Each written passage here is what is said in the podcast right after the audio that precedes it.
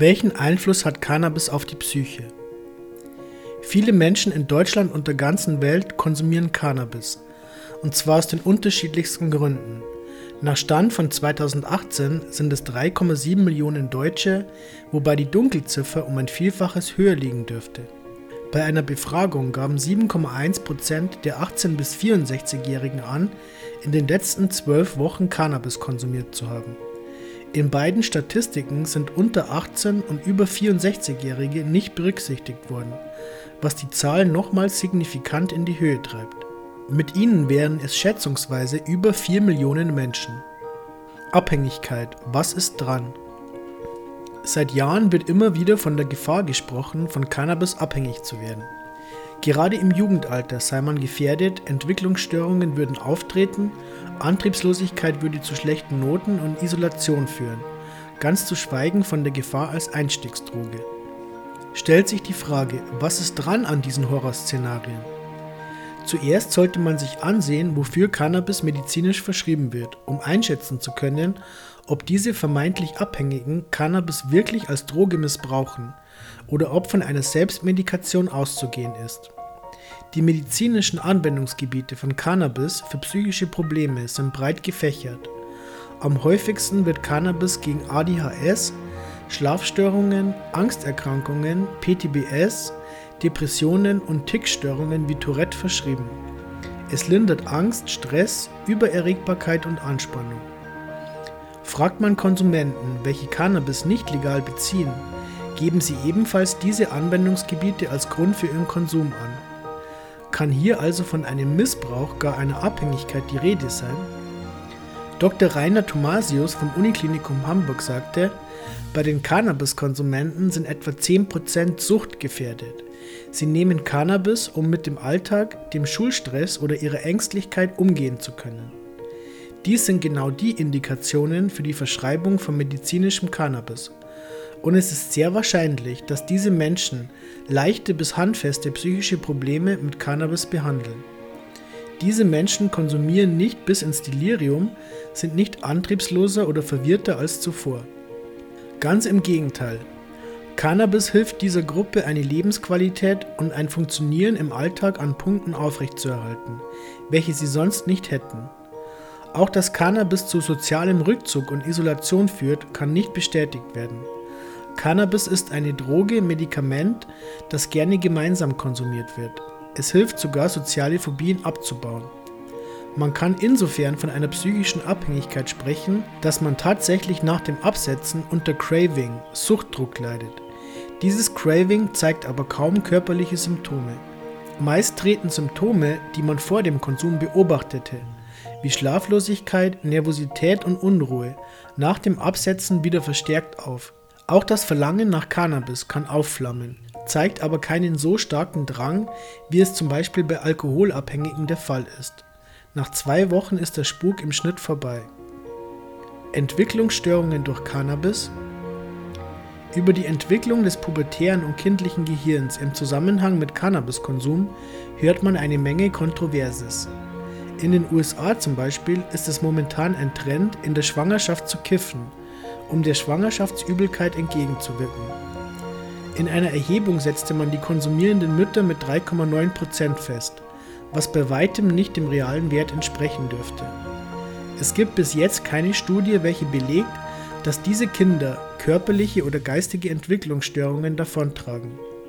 Es ist nicht möglich, diese Daten mit randomisierten Doppelblindstudien zu erheben, da es ethisch nicht haltbar wäre, Föten oder werdenden Müttern absichtlich Cannabis zu applizieren.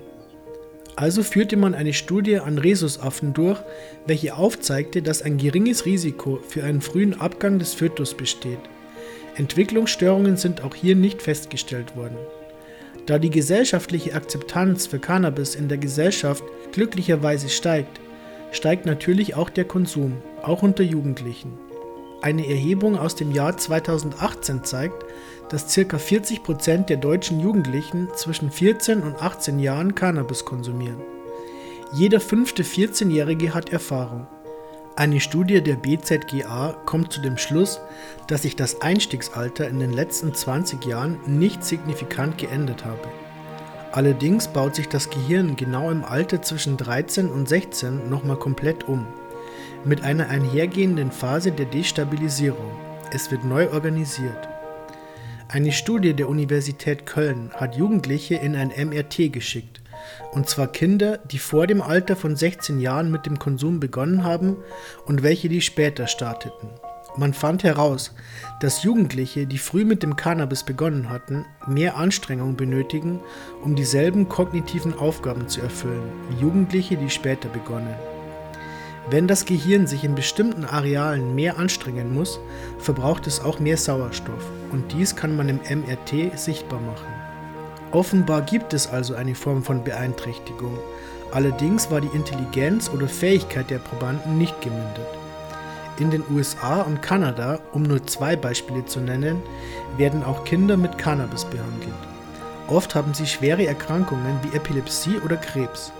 Sicher wird hier das eventuell bestehende Risiko gegen die Notwendigkeit, also den Nutzen, abgewogen. Es ist schwer vorstellbar, dass man in vielen Ländern Kinder mit einem Medikament behandelt, das sich negativ auf ihre Psyche auswirkt. Eher kann man vom breiten Wirkspektrum des Medikaments profitieren da den Patienten nicht nur mit gesteigertem Appetit, Krampf und Schmerzlinderung geholfen wird, sondern auch mit der Reduktion ihrer Ängste und Depressionen. Wenn man die Studie heranzieht, in der bewiesen wird, dass das Einstiegsalter zu keiner Zeit signifikant schwankte und das Mittel bei 16 Jahren liegt, müssten wir seit Jahrtausenden Generationen von unaufmerksamen, leistungsunfähigen, unorganisierten Idioten züchten. Offenbar ist das nicht geschehen ich halte das für die größte konsistente Überwachungsstudie der Welt, obwohl natürlich niemand sagen kann, ob der gesamte Menschheitsdurchschnitt ohne Cannabis ungestörter wäre. Psychosen durch Cannabis. Das Wort Cannabispsychose geistert schon seit einigen Jahrzehnten durch das Netz. Es könnte nicht abwegiger sein. Um an einer Psychose zu erkranken, braucht man vor allem eines, eine genetische Disposition. Das bedeutet, dass es in Familien mit einem psychotischen Elternteil die Wahrscheinlichkeit, dass das Kind später auch an einer Psychose leidet, sehr hoch ist. Man nennt dies auch familiäre Häufung. Diese genetische Disposition macht bei dieser Erkrankung 80% aus. Es ist folglich sehr unwahrscheinlich, dass man von Cannabis eine Psychose bekommt, wenn man nicht vorbelastet ist. Natürlich gibt es drogeninduzierte Psychosen. Oft entstehen sie durch Überdosen von harten chemischen psychoaktiven Drogen. Beispiele sind LSD, MDMA oder Research Chemicals. Es gibt Menschen, die kommen von einem solchen Trip geistig nicht zurück. Das wird mit Cannabis auch mit einer Vorbelastung nicht passieren. Durch Cannabis ausgelöste Psychosen äußern sich eher mit leichter Angst, Paranoia und beklemmenden Gefühlen. In einer US-amerikanischen Studie heißt es, wir gehen davon aus, dass Cannabis lediglich eine Komponente im Geflecht ist. Es ist weder hinreichend noch notwendig, um eine Psychose auszulösen.